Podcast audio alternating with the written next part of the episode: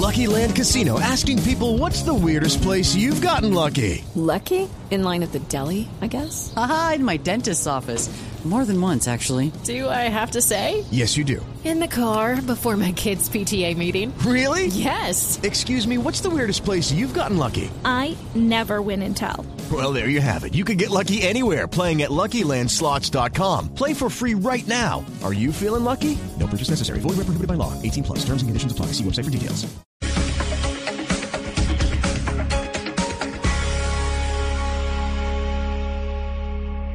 Llega el mediodía. Y en Mañanas Blue continúa el análisis y el debate. Dirige Camila Zuluaga. Son las 12 del día, 16 minutos, y aquí seguimos conectados con ustedes. Les damos la bienvenida a nuestros oyentes en Cali, en Barranquilla, en Medellín, en Bucaramanga, que estaban en sus noticias locales y vuelven a estar con nosotros en la edición central de Mañanas Blue. Estamos de viernes, faltan eh, pues pocas horas para que empecemos el puente festivo, porque tenemos un fin de semana largo. Pero hay una noticia importante que se generó ayer y que tiene que ver con la decisión de un tribunal eh, de arbitramiento internacional un tribunal de arbitramiento en Nueva York sobre Reficar. Quizá, Claudia, uno de los escándalos o el escándalo que siempre se decía como de corrupción más importante que había tenido Colombia, siempre se ponía como ejemplo a Reficar, que es esa refinería en Cartagena, pues que hace precisamente refinar los combustibles en Colombia. Y esto estuvo soportado, Camila, porque cuando la Contraloría investigó, encontró que había habido un sobrecosto de 2.879 millones de dólares para la construcción y ampliación de la refinería de Cartagena. Y bueno, quienes hacían parte de la junta directiva en su momento de Reficar, pues fueron condenados por la Contraloría. Después la Procuraduría eh, dio una, un fallo contrario al de la Contraloría y ahora este fallo del Tribunal de Arbitramiento en Estados Unidos pues le da la razón a la Procuraduría en el sentido de que quienes estaban ahí tomaron las decisiones adecuadas. ¿Qué significa tomar las decisiones adecuadas? No quiere decir que no hubo, eh, no, no hubo el sobrecosto que dice la Contraloría, pero quiere decir que quienes estuvieron ahí tomando las decisiones en la Junta Directiva hicieron lo correcto en el sentido de eh, permitirle a la constructora que terminara la, la refinería, porque si no se hubiera convertido en un elefante blanco, y después, entonces a empezar el litigio que como vimos ayer pues termina ganando el Reficar. Pero además, Claudia, también un poco la, gente se preguntará, bueno, pero ¿por qué se contrató a una empresa tan ineficiente eh, que además le aumentó mucho los costos? La realidad es que pues e, ese trato eh, lo tenía en un 49% Ecopetrol y en un 51% Glencore. ¿Qué es lo que pasa? Que Glencore fue la que decidió contratar a esta, a, esta empresa que es la que se demora. Y después de la crisis financiera del 2018, pues Ecopetrol queda con todo el proyecto y pues tiene que seguir adelante ya con un contrato firmado y después termina lo que termina pasando. La persona, último dato, Camila, que toma esta decisión es Edgardo Maya. El contralor fue el que tomó la decisión de abrir esta investigación. Edgardo Maya Villazón, pero mucho se ha hablado, digamos, desde ayer, la noticia se produjo ayer en horas de la mañana sobre el tema de Reficar. Hay editorial hoy del periódico El Espectador eh, sobre el tema. No he visto el editorial del periódico El Tiempo, pero imagino que tiene que ver eh, con el tema también. Pero detrás de todo esto hay personas, hay seres humanos, hay personas a las que, Claudia, las acusaron sobre este escándalo de corrupción. A personas que en cierta medida se les acabó en muchas, eh, muchas, de muchas maneras la vida laboral, porque tuvieron ese INRI de estar condenados por cuenta del mayor escándalo de corrupción en Colombia, porque así lo teníamos nosotros como referentes. Sí, y, se cometieron eh, injusticias, eh, Camila, esa es la verdad. Se cometieron injusticias desde el juzgamiento que se hizo desde los medios de comunicación. Son personas que si siguieron trabajando tenían embargado su sueldo, por ejemplo, eh, y son personas que ahora sabemos pues tomaron las decisiones correctas con la información que tenían. Esto no quiere decir que, que no haya nada para mejorar. Eh, realmente, si uno se pone a pensar, si en esa junta directiva hubiera habido personas con un conocimiento tal vez más detallado de lo que se hacía o de lo que se planeaba hacer eh, con la refinería, hubieran podido advertir sobre eh, la no conveniencia de la contratación eh, cuando se subcontrata, ¿no? Cuando se subcontrata esa compañía CBI, la no conveniencia de subcontratar a esa compañía o tal vez más prontamente levantar las alarmas cuando se dieron cuenta de que habían tasado unos costos iniciales que definitivamente no iban a ser los costos eh, de la refinería. O sea, ojalá hubiera habido en la junta directiva una persona que hubiera, se hubiera podido decir, ustedes están diciendo mentiras, esto no es así. Eh, entonces sí hay cosas que se pueden aprender por mejorar, pero lo que es cierto es que quienes estaban ahí tomaron las decisiones correctas con la, con la información que tenían. Lourdes Cabrales es la hija mayor de Orlando Cabrales Martínez, que fue el gerente de Reficar del 2019, del 2009 al 2012. ¿Y por qué llamamos a Lourdes Cabrales? Porque estábamos buscando a su papá, ¿no, Sebastián? Estábamos buscando al señor Cabrales para hablar con él, porque quizá una de estas personas que vivió esta tragedia por cuenta de las acusaciones, de la gran corrupción de Reficar, fue el señor Cabrales. Sí, que fue gerente y después llegó eh, Reyes Reynoso Llanes, después del señor Cabrales, eh, y un poco la persona que nos puede contar todo lo que ha sido estos años eh, con el tema judicial, con los abogados, con el tema familiar, pues es la hija mayor del señor Cabrales, que es Lourdes y la tenemos en línea. Lourdes, bienvenida, gracias por estar con nosotros hoy aquí en Mañanas Blue. Camila, muchas gracias, Sebastián, gracias a, a ustedes, a al equipo y a toda la audiencia. Bueno, queríamos hablar con su papá, pero entiendo que hay una situación de salud que no le permite hablar con nosotros y por eso, Lourdes, hablando más allá de la decisión del tribunal en Nueva York, más allá de ese triunfo que se llevó Colombia por cuenta de decir tenemos la razón y acá nos tienen que pagar una plata, nos queríamos enfocar en el tema personal de aquellos que estuvieron al frente de Reficar, que estuvieron trabajando en Ecopetrol y que vivieron un calvario por cuenta de estas investigaciones y de muchas acusaciones y quiero preguntarle usted como hija, como hija mayor de Orlando Cabrales Martínez, gerente de Reficar en esos años, ¿cómo se vivió ese proceso? Muchas gracias Camila, muchas gracias por este espacio y por pensar en eso, en el ser y en las familias. Bueno, em, em, yo quiero hacerles una línea de tiempo muy resumida em, para que ustedes vean las diferencias de sentimientos que uno tiene y de las cosas que pasan dentro de una familia.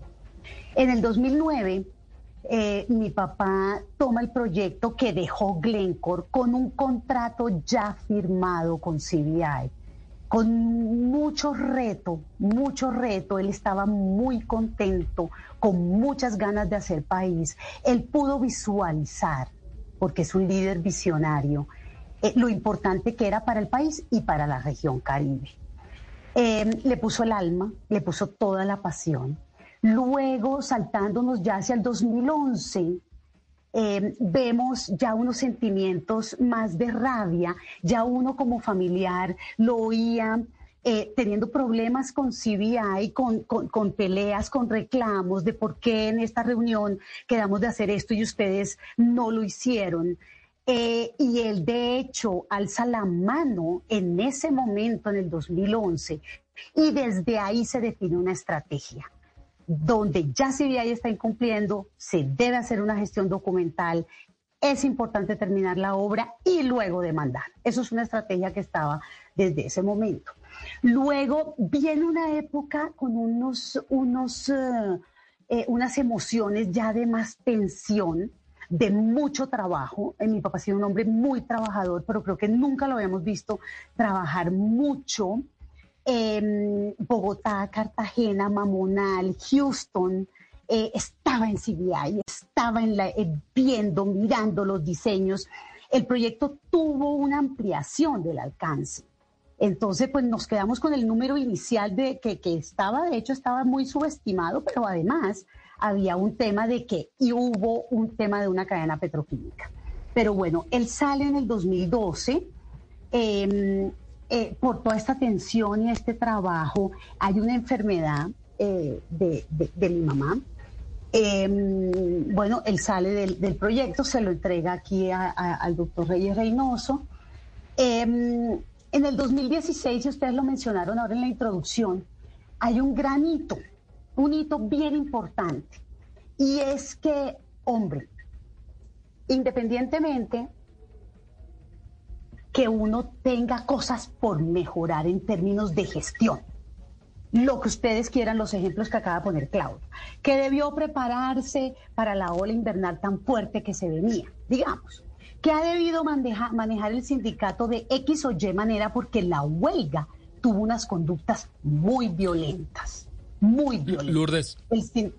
sí. sí, es que queríamos eh, también un poco saber eh, aparte de la línea de tiempo del tema del contrato y la plata, pues su, papá que ahorita pues pasa quebrantos de salud, me interesaría saber cómo vivía todo ese momento de titulares de prensa, de fallos judiciales, de, de pronto no tener la oportunidad de explicar algo que ya se está explicando, cómo, lo, cómo era ese proceso de, de tragar todo eso. Exacto, Sebastián, y ahí iba. Que un, un tema es el tema de gestión, y ahí el granito fue la palabra corrupción, que eso lo partió. Eso fue un granito para él. Cuando ya llegamos a este tema de esta injusticia, de cómo lo juzgan y ya empiezan titulares de los medios, que es donde tú quieres llegar, de corrupción, donde hay un juzgamiento a priori y donde en las mismas conversaciones lo hablábamos, eh, se decía, eh, esto debía terminar en ocho, por decir la cifra redonda, empezó en cuatro, eh, pero vamos a investigar mañana. Eso a él lo mató. Entonces ya nosotros, Sebastián, habíamos tenido un diagnóstico preliminar, una hipótesis, pues habían unas fallas en la memoria, ya habíamos tenido un diagnóstico, eso fue más o menos en el 2015. Em, en el 2016, cuando empezamos a trabajar con él, por todas estas, eh, bueno, ya procesos, ya empezaron a abrirse los procesos, Procuraduría, después Contraloría, después poco a poco, pues, eh, Fiscalía. Eh, y en un momento muy al principio nos dijo, no me acuerdo. el equipo familiar, mis dos hermanos y yo, nos dividimos las funciones y, y asignamos liderazgo en los procesos. Mi mamá, mi mamá le hago un reconocimiento muy grande. Es la persona que más ha sufrido. Porque Sebastián, si me salto al hoy, mi papá no tiene ni idea, Sebastián, ni idea de lo que está pasando. Ella sí. Entonces, em, nos apoyamos en ella en términos de su inteligencia. Es una mujer absolutamente brillante y pragmática. Y hay un pico interesante porque fue, nos demostramos como hermanos que somos eh, un equipo fantástico. Eh, y con ello pudimos estructurar las demandas. Y quiero hacerle un reconocimiento a todo el equipo de Reficar porque no hubiéramos podido estructurar las demandas sin la información que nos dieron ellos. Es un equipo juicioso que tenía absolutamente, además de las actas y todo, absolutamente toda la información y nos la compartieron generosamente. Lourdes, uno uno no conoce estos dramas familiares y, me toca mucho el corazón verla cuando usted nos dice, nosotros estábamos enfrentando un proceso judicial con mi papá empezando a perder la memoria. Y claramente mi papá hoy pues no sufre porque él no es consciente de lo que está pasando, pero mi mamá sí. Y su mamá fue la que empezó a aportar todas las pruebas, la que empezó a aportar todos los, o qué, o qué estaba haciendo su mamá en ese proceso con ustedes, eh, sus hijos. No, apoyarnos, ah, no, apoyarnos. O sea, el tema, digamos, técnico lo, manejábamos nosotros junto con, con el equipo Reficar que nos dieron, Camila, eh, la información y pues teníamos una USB con las actas y bueno. Em, pero digamos que, que, mi mamá es muy pragmática, es una mujer muy inteligente y pues ella decía, mi marido no es un ladrón, es que es un hombre que no ha hecho más sino trabajar eh, y estar pendiente. Mira, el estilo de liderazgo de mi papá, él, mi papá, te, lo voy a describir para que tú lo, lo, vaya, lo, lo conozcas. Él es un tipo firme, bueno, o era en su capacidad, porque hoy en día está, pero su capacidad no está. Su capacidad no existe. Él era un tipo firme, determinado, dominante, orientado al resultado, de mucho control. Él sabía, él tenía la capacidad como buen líder de tener una vista helicóptero, de tener una visión de país, de saber un futuro y de llegar a la minucia y de llegar al micro. Entonces ella se moría de la rabia cuando veía en la televisión que decían, es que él estaba sentado en una oficina en Bogotá. Por Dios, nosotros lo veíamos. Él se iba para CBI, para Houston, a CBI, a meterse a ver cómo era el diseño. Él estaba pendiente de todo. Y aquí hay otro sentimiento. Yo quería, eh, como ustedes hablaron del tema humano, pues uno, uno como ser humano está lleno de emociones y de sentimientos.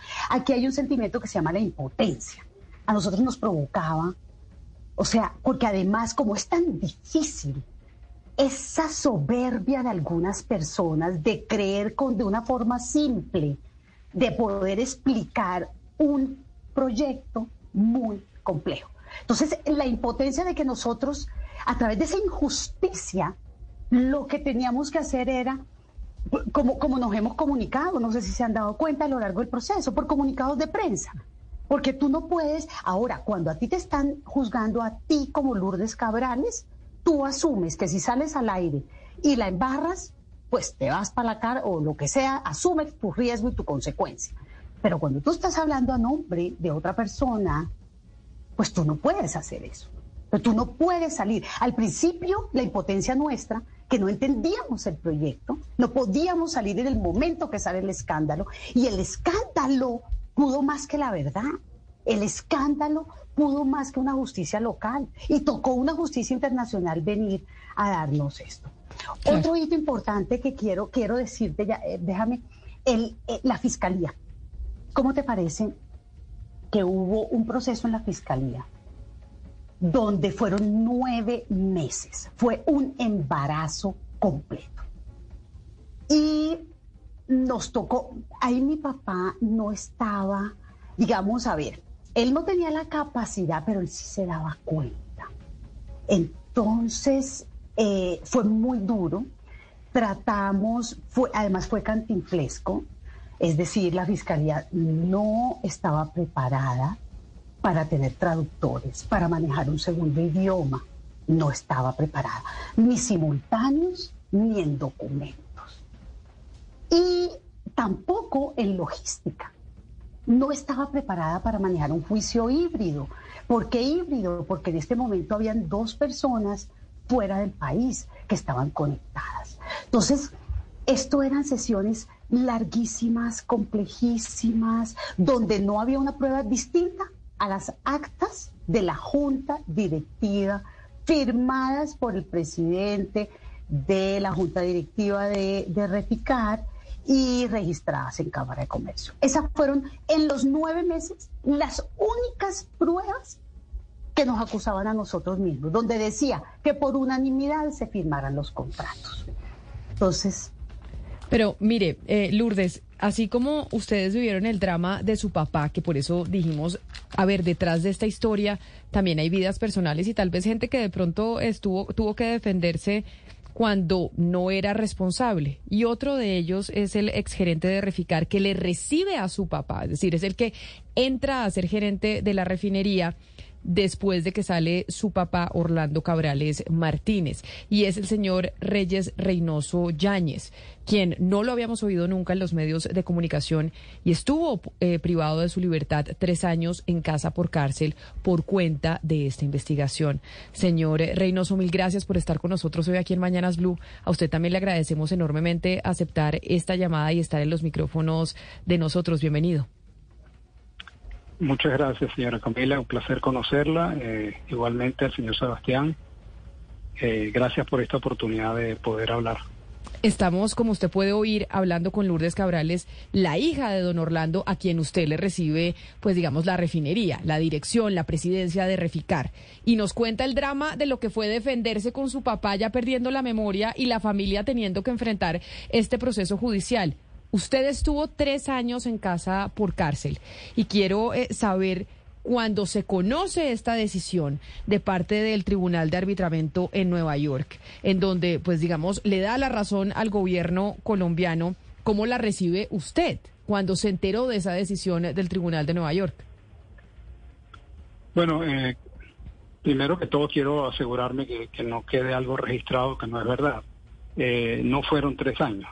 Eh, yo duré en casa por cárcel poco menos de dos años, creo que casi dos años. No recuerdo la fecha exacta, pero no fueron tres años. el dolor es el mismo, quiero que lo sepa. es algo que nunca me había pasado. Yo, yo soy venezolano, vine con muchas esperanzas y alegrías de poder trabajar en algo que lo he hecho toda mi vida, en proyectos, en proyectos muy grandes de refinación. Y entré, y ni siquiera entré para, para el proyecto. A mí me contrataron como gerente general de la refinería. Ecopetrol me contrata. Y a los cinco meses eh, resulta la, renuncia del doctor Cabrales y me, me dan el honor a mí de encargarme del proyecto por una razón sencilla. Yo he hecho muchos proyectos en mi vida. Yo he trabajado en refinerías en, en Venezuela, en las más grandes, las dos más grandes He trabajado en refinerías de petróleo de Venezuela en Alemania, en Suecia, eh, en cuatro refinerías americanas. Total que, y, la gran mayoría de mi carrera ha sido proyectos. Es que yo soy muy, mucho más técnico. estas cosas que salieron en la prensa y que han salido antes, desde el año 2016, que destrozaron a, mi familia y, esa alegría que sentíamos en Colombia se nos opacó en segundos cuando vimos una, una informaciones totalmente tergiversadas totalmente sin fundamento. Eh, esta noticia ahora es muy importante porque no porque nos den la razón a nosotros, sino porque yo conozco bastante de proyectos y en materia de, de los reclamos, los tribunales de arbitramiento están manejados por personas de muy, muy alto nivel, reconocidos no en los Estados Unidos, sino internacionalmente. La opción era eh, París, las diferentes este, áreas donde podían reunirse los y se utilizó Nueva York por razones de facilidad de ambas partes, tanto CBI como eh, Reficar. Eh, eh, tienen una reputación extremadamente alta, pero fíjense que son tres personas, son tres personas, y esto es algo que es importante que usted conozca ese detalle tres personas de las cuales si dos hubieran dictado a favor de reciclar, igual hubiéramos ganado. Pero aquí hay decisión unánime. Personas extremadamente calificadas, reconocidas a nivel internacional, y las tres dijeron Teniendo... tiene la razón. Teniendo en cuenta eso, señor Reyes Reynoso, yo quisiera, eh, pues ya a la luz del tiempo, que usted nos dijera por qué cree que hubo esa condena de la Contraloría. Esto pasó por dos contralores, el señor Maya Villazón, el señor eh, Felipe Córdoba, y revisando aquí la, la información de cuando se produjeron los, las, las decisiones, habla de que hubo un equipo interdisciplinario de 15 funcionarios en los que había economistas, contadores, ingenieros, abogados que fueron a, Reficar Bogotá, a Reficar Cartagena, que fueron a Houston. Y uno dice, toda esa gente confabuló para, para decir que, que, había una responsabilidad fiscal de parte de ustedes o se equivocaron por la falta de conocimiento del caso. ¿O por qué cree usted que ellos hicieron esa, ese, emitieron ese fallo? las razones, yo, yo no, no tengo, no tengo posibilidad de juzgarlos, ni, quiero hacerlo porque pues sería irrespetuoso de mi parte. Pero sí quiero decir que si bien hubo un ejército de gente que intervino y a nosotros le abrimos las puertas tanto en, Bogotá como en la oficina de Cartagena, en las oficinas de Cartagena, este, y nunca se les negó absolutamente nada, se les entregó inclusive eh, que se conectaran directamente con los servidores, que no se les diera, no se les quitara nada de sus solicitudes, sin poner limitaciones. La, tener eso por allí generó fue un escándalo. Yo, yo siento que si hubiéramos organizado eso, ellos hubieran estado más claros, pero entiéndame, estos son temas muy técnicos. Y yo no quiero escuchar a la Contraloría porque ellos... Judy was boring. Hello. Then Judy discovered ChumbaCasino.com. It's my little escape. Now Judy's the life of the party. Oh, baby, mama's bringing home the bacon. Whoa, take it easy, Judy. The Chumba life is for everybody. So go to ChumbaCasino.com and play over 100 casino style games. Join today and play for free for your chance to redeem some serious prizes. ChumbaCasino.com. No purchase necessary. Void where prohibited by law. 18 plus terms and conditions apply. See website for details. Asumieron una responsabilidad y, debier- y debieron haber escuchado a los peritos que nosotros le trajimos, personas del nivel de Rudolf Holmes que hicieron análisis completos y, y nada de eso los tomaron en cuenta. Inclusive ellos trajeron unos peritos propios que también nos dieron la razón y los sacaron del caso. Es decir, había como una necesidad de condenarnos que no lo termino de entender. Este, yo sigo diciendo que, bueno, no sé si había algún interés, yo no sé por qué. Este, a mí no me conocían, yo estaba llegando aquí, yo soy un extranjero eh, residenciado en Colombia, que amo a Colombia y, nada malo le he hecho a Colombia, ¿por qué me caen encima? Y, y- y esa fue, pero francamente yo no me atrevo a juzgarlos a ellos. Ellos se atrevieron a juzgarnos a nosotros a pesar de que le dimos pruebas de que todo lo que estaban diciendo no era verdad. Y ahora los especialistas a nivel internacional nos dan la razón. Yo, yo creo que todavía hay tiempo de resarcir ese gran error, porque fue un gran error y hay que admitirlo. Valientemente hay que admitirlo. Y yo creo que personas serias eh, en los entes de control, estoy seguro que lo pueden y lo deben hacer y probablemente lo van a hacer. Pero es mi llamado porque yo creo que ahí este, se conciliaría la verdad. Hay, hay demasiadas pruebas que ratifican que lo que se hizo fue lo correcto y es lo que se estila en un proyecto. Sí, Tú nunca nos- dejas y, perdóname que le interrumpa, señor Sebastián, pero es que hay un dato que, que es como un obvio. Yo acababa de llegar en, diciembre del 2012 de recibir del doctor Cabrales y una de las cosas que, me llamó mucho la atención es que estaba, la, en la, había que cerrar la ingeniería, había que sac- pero había que ir al sitio a ver qué estaba pasando.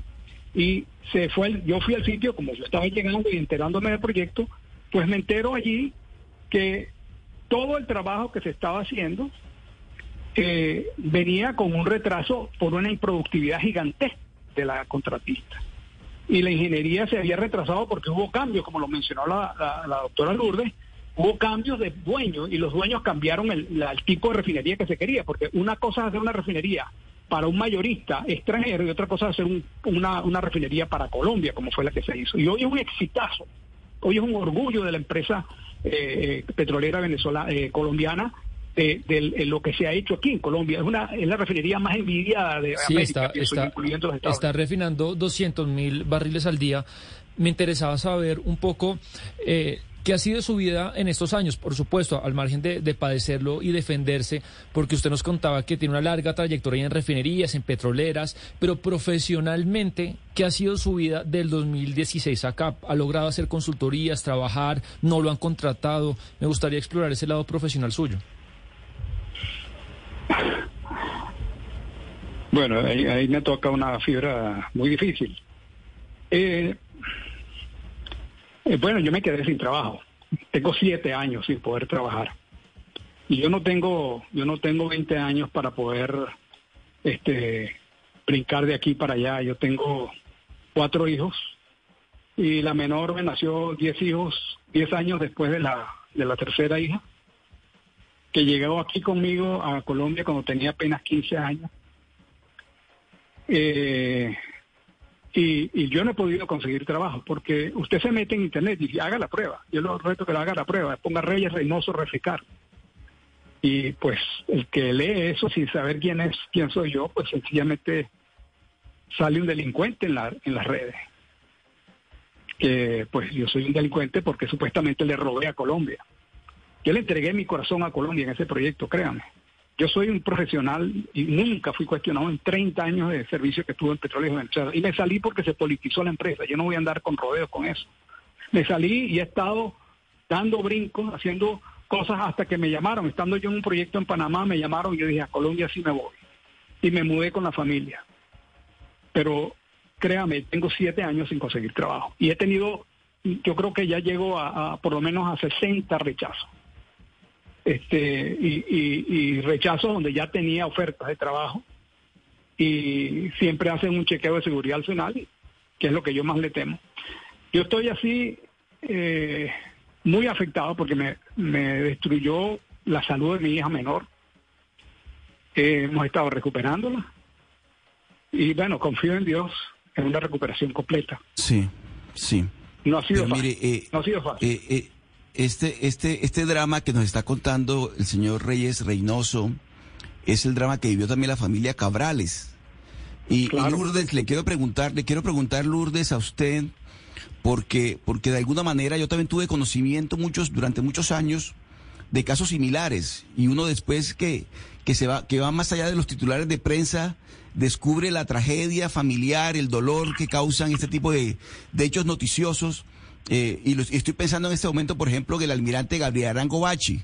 Arango Bachi también sufrió eh, esa, ese señalamiento de la sociedad porque supuestamente hacía parte de un cartel narcotraficante y al final se supo que el almirante Arangobachi era inocente. Estoy pensando en él porque, porque conocí muy de, muy de cerca ese, ese, ese caso, pero también el caso de la familia Cabrales, es decir, en una Cartagena cerrada, una Cartagena que señala sin conocer muchas veces porque se quedan con el titular, cómo vivió la familia Cabrales esa, esa especie de sanción social para, sabiendo ustedes, su papá, su mamá, sus hermanos, que eran completamente inocentes. ¿Cómo vivieron Lourdes ustedes esa, esa tragedia familiar y social de vivir en una Cartagena que obviamente se toma libertades cuando se trata de estos casos de señalar y de cuestionar a una familia, a un apellido?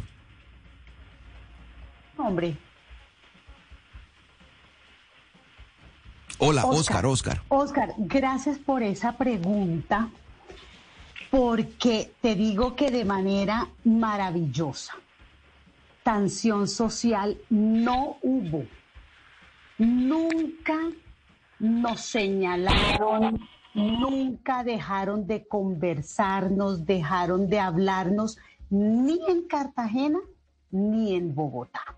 Es que, Oscar, mi papá ha hecho una carrera brillante y ha impactado y ha desarrollado mucha gente, muchos ejecutivos. Los que lo conocen o directa o por interpuesta persona, sabían, sabían su forma, su sencillez, su ecuanimidad, su inteligencia, su cuidado por el dinero, por los recursos privados y públicos. Es que mi papá hizo empresa, mi papá ha generado muchísimo empleo. El PIB de este país en muchos momentos to- les tocó decir cuál era el PIB con reficar y sin reficar. Por ejemplo, bueno, mi papá y el equipo, ¿no? Porque él no lo hace solo. Él es un líder que trabaja con un equipo, eso no es solamente él. Entonces, gracias a Dios, por el lado de la familia Cabrales, solo tenemos agradecimiento con la gente. Mira, homenajes, reuniones, llamadas, los amigos de él, los amigos nuestros. Es que él ha sido un ejemplo. Es un hombre íntegro, profesionalmente y personalmente. No me han hecho la pregunta, ¿cómo es como papá? El mejor, el mejor. Es un ser integral. Él es un buen ser humano. Y eso fue lo que lo convirtió a ser un buen líder. Claro, señora Lourdes. Em, ya que usted habla de sus amigos y, pues de los demás, a mí sí me gustaría de pronto voltearnos a hablar sobre el papel que jugó la prensa. Y señor Reyes Reynoso, me gustaría también preguntarle a usted, porque pues usted es venezolano y de pronto se enfrentó como con, con esto que, cómo manejaba la prensa este escándalo. Y yo sí quisiera preguntarle si usted cree que de alguna manera la prensa influyó de alguna manera en cómo resultó el caso. ¿Qué papel cree usted que tuvo el rol de los medios, que jugamos los medios en ese momento, en cómo se desenvolvió todo? Bueno, yo creo que la- los medios obviamente jugaron un papel fundamental como juegan en todas las sociedades hoy. Negarlo sería eh, una mentira. Este, claramente salieron escándalos publicados. Yo me imagino que obviamente tienen que haber sido basados en información de los entes de control, que, que son los que hacen los, los, los el- hacen las, las, ah, los juicios, digamos, de opinión ante lo que están viendo e investigando, eh, se equivocaron. se equivocaron y obviamente eh, este, esto que acaba de pasar eh, lo demuestra. Pero, ¿qué le digo? Es que, que, que, lo, que me gustó lo que salió. No, eso, eso me hizo un daño a mí a mi familia. Ahí ya no- mi esposa empezó a recolectarlo y algún día vas a necesitar esto. Y yo, bueno, yo no sé si lo voy a necesitar, si voy a estar vivo para ese momento, porque esto fue un vía crucis y todavía lo es. Créame que pasar tanto tiempo sin trabajar, con necesidades de cumplir. Mi hija no ha terminado la universidad porque yo no he podido pagarle la universidad. Déjenme ponerlo de ese tamaño. Entonces, eso nació en, esas en esas publicaciones, por eso yo creo que los medios juegan un papel importantísimo. Y en muchas ocasiones hicieron eh, la tarea, pero probablemente la fuente no era la, la apropiada. Entonces, tampoco lo puedo juzgar a ellos. Yo, yo tendría eh, yo no puedo criticar a los medios por algo que yo este, puedo criticar en mi área, pero en el área periodística pues yo no tengo idea de cómo hacen ustedes su trabajo. Yo creo que la Contraloría debió saber a detalle de qué es lo que realmente pasa en un proyecto de esta magnitud y esta complejidad. Y, y fue un reto grande para Colombia, pero tiene una, una belleza de refinería este, que, bueno, eh, yo me siento, sigo sintiendo orgulloso de lo que se hizo allí. Estoy seguro que el doctor Cabrales también porque fueron fue un agregado de valor para el país y para la nación eh, que le digo es envidiable en toda América. Yo, yo sí ¿Usted tengo cree que debería-. Eh, ¿Usted cree que, que debería o va piensan demandar a la Contraloría por lo ocurrido, doctor Reyes?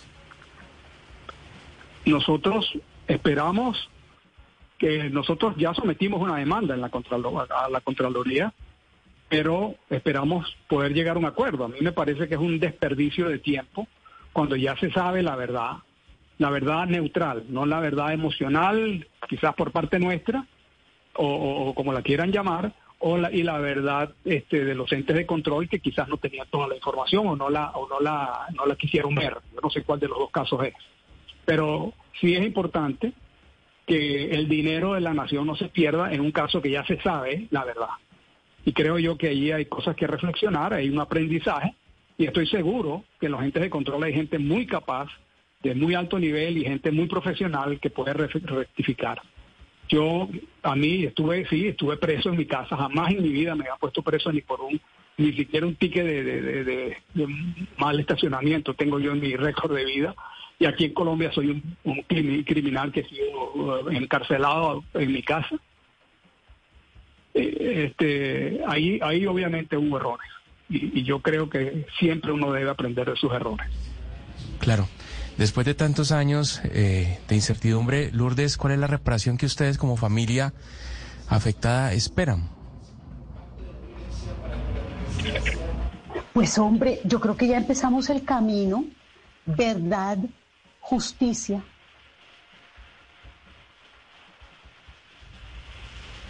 Es, es un nombre muy fuerte que tiene que ser reparado y en este momento somos víctimas. Claro, y de hecho, ver las imágenes eh, de usted, señor Reynoso, cuando estaba al frente de, mm, de Reficar y verlas ahora, obviamente también físicamente usted ha tenido una afectación importante, porque usted, señor Reynoso, ¿cuántos kilos pesaba cuando llegó a Reficar y cuántos pesa ahora? Aquí mis compañeros de la mesa de trabajo me van a decir que yo siempre me fijo en lo físico, pero es evidente también que ese Via Crucis lo afectó a usted también, no solo familiarmente, no solo laboralmente, sino también físicamente. Sí. Y bueno, yo no quiero convertir esto en un drama, pero la verdad sí, he perdido casi 30 kilos. Mis hijos lloran cuando me ven. No, pues.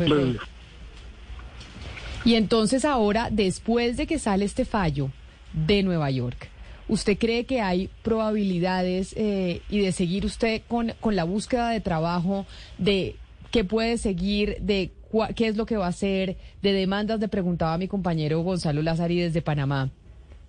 Después de este fallo de Nueva York, ¿hay como un nuevo aire para su carrera, para su vida y para su familia? Hay esperanza. Yo yo creo que no hay no hay aire todavía. Yo creo que aquí este, debe debe regresarse a decir la verdad, a decirle la verdad a Colombia. Este, Colombia eh, está muy afectada por por el, escándalo de la de la corrupción. Entonces, si sale algo es corrupción y siempre todos somos corruptos. Personas que salían en los medios que yo ni conozco, ni me conocen a mí, ni yo los conozco a ellos, pero ya lo tildaban uno de, criminal, de ladrón, de todo. Entonces, yo siento que aquí no solamente deben reconsiderar las decisiones que se tomaron, que son erróneas y que son equivocadas, sino que además de eso deben los medios de alguna manera resarcir ahora con la verdad que se declare a nivel a nivel eh, oficial que nosotros pues hemos hecho es trabajar para Colombia. Sí, yo, yo quisiera, señor Reynoso, bueno. saber cuando usted cuando usted dice que yo espero que los organismos de control rectifiquen, que los medios también resarzan, eh, ¿a qué se refiere, por ejemplo, en el caso de la Contraloría y de la Procuraduría, que también lo sancionó usted disciplinariamente con esa rectificación, es decir, una, un pago económico por los daños o, o a que sencillamente saquen un comunicado y digan nos equivocamos, o a, a qué exactamente? Bueno, si, si hay daños que resarcir hay que cuantificarlos, pero a mí, a mí el primer paso, el primer paso es que tengan la, la, la, el, el valor de decir la verdad, porque hay, hay información que ellos tienen que contradicen completamente los argumentos de la Contraloría. Y igual pasa con la Fiscalía, quiero decirlo, pero en realidad creo que es importante mirar esto como lo que fue un proyecto donde, mire, hay estadísticas internacionales, y yo leo mucho de esto, en materia de proyectos, con empresas transnacionales sumamente grandes e importantes, que dicen el 97% de los proyectos siempre cuestan más. ¿Por qué? Porque hay mil factores que lo pueden eh, incrementar el costo. Aquí hubo muchas razones reales, la mencionó Lourdes aquí hace poco. El cambio de dueño ya te cambia el tipo de proyecto que vas a hacer. Y fíjate, la, la, la Procuraduría sí lo dijo, pero los entes, los otros entes de control no, coinciden con la, con la Procuraduría. Entonces, eh, eh, resulta de que depende de quien lo diga, tiene una verdad y por otro lado hay otra verdad. Yo, yo sí creo que eh, es honroso rectificar. Yo me he equivocado mil veces y las mil veces puedo rectificar lo debo hacer. Es decir, y es lo que yo le enseño a mis hijos y se lo he enseñado toda la vida. Entonces, no, no veo nada de pecado ni veo nada deshonroso con decir sí, nos equivocamos y punto. Y están los hechos y si quieren ayuda nosotros podemos revis- revis- revisar con ellos con detalle a qué, a qué me refiero, porque tenemos muchísima información y mucha de esa no ha sido tomada en cuenta.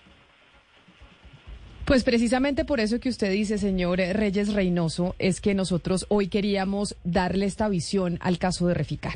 Después del fallo que se conoció ayer en la mañana, hablaron muchos técnicos sobre lo que significó, la plata que se le va a devolver a la nación, etcétera, etcétera. Pero ¿qué pasó con aquellas personas, con esa vida de aquellas personas que fueron acusadas y que fueron investigadas y que claro, que su vida cambió 180 grados y en cierta medida vivieron unos dramas familiares enormes como los que usted y doña Lourdes Cabrales nos está contando? Por eso, señor Reyes Reynoso, exgerente de Reficar. Muchas gracias por regalarnos estos minutos, por abrirnos eh, su corazón, su casa y contarnos lo que se vivió siendo uno de los protagonistas de eso que fue el caso de corrupción en su momento más grande en Colombia y que así lo titulamos muchos en los medios de comunicación. Mil gracias por estar hoy con nosotros en Blue Radio. Gracias a ustedes. Muy amable de su parte para escucharnos. Y lo mismo para usted, doña Lourdes Cabrales, hija mayor de Orlando Cabrales Martínez, también gerente de Reficar. Gracias por aceptar esta llamada y mostrarnos el otro lado de ese fallo que se conoció ayer desde Nueva York para la Nación. Camila, muchas gracias y admiro y agradezco mucho esta, esta iniciativa que han tenido. Son las 12 del día, 58 minutos. El otro lado del fallo de Reficar, del fallo de ese tribunal de arbitramiento en Nueva York, porque detrás, pues, de cada investigación, de cada escándalo de corrupción, de cuando se acusan a muchas personas, pues también hay, pues, dramas familiares, en donde cuando tal vez se acusa sin, eh, sin tener de verdad todos los datos y toda la información, o cuando hay equivocaciones, pues terminan conociéndose historias como las que ustedes acaban de escuchar. Hello, it is Ryan, and I was on a flight the other day playing one of my favorite social spin slot games on chumbacasino.com. I looked over the person sitting next to me, and you know what they were doing?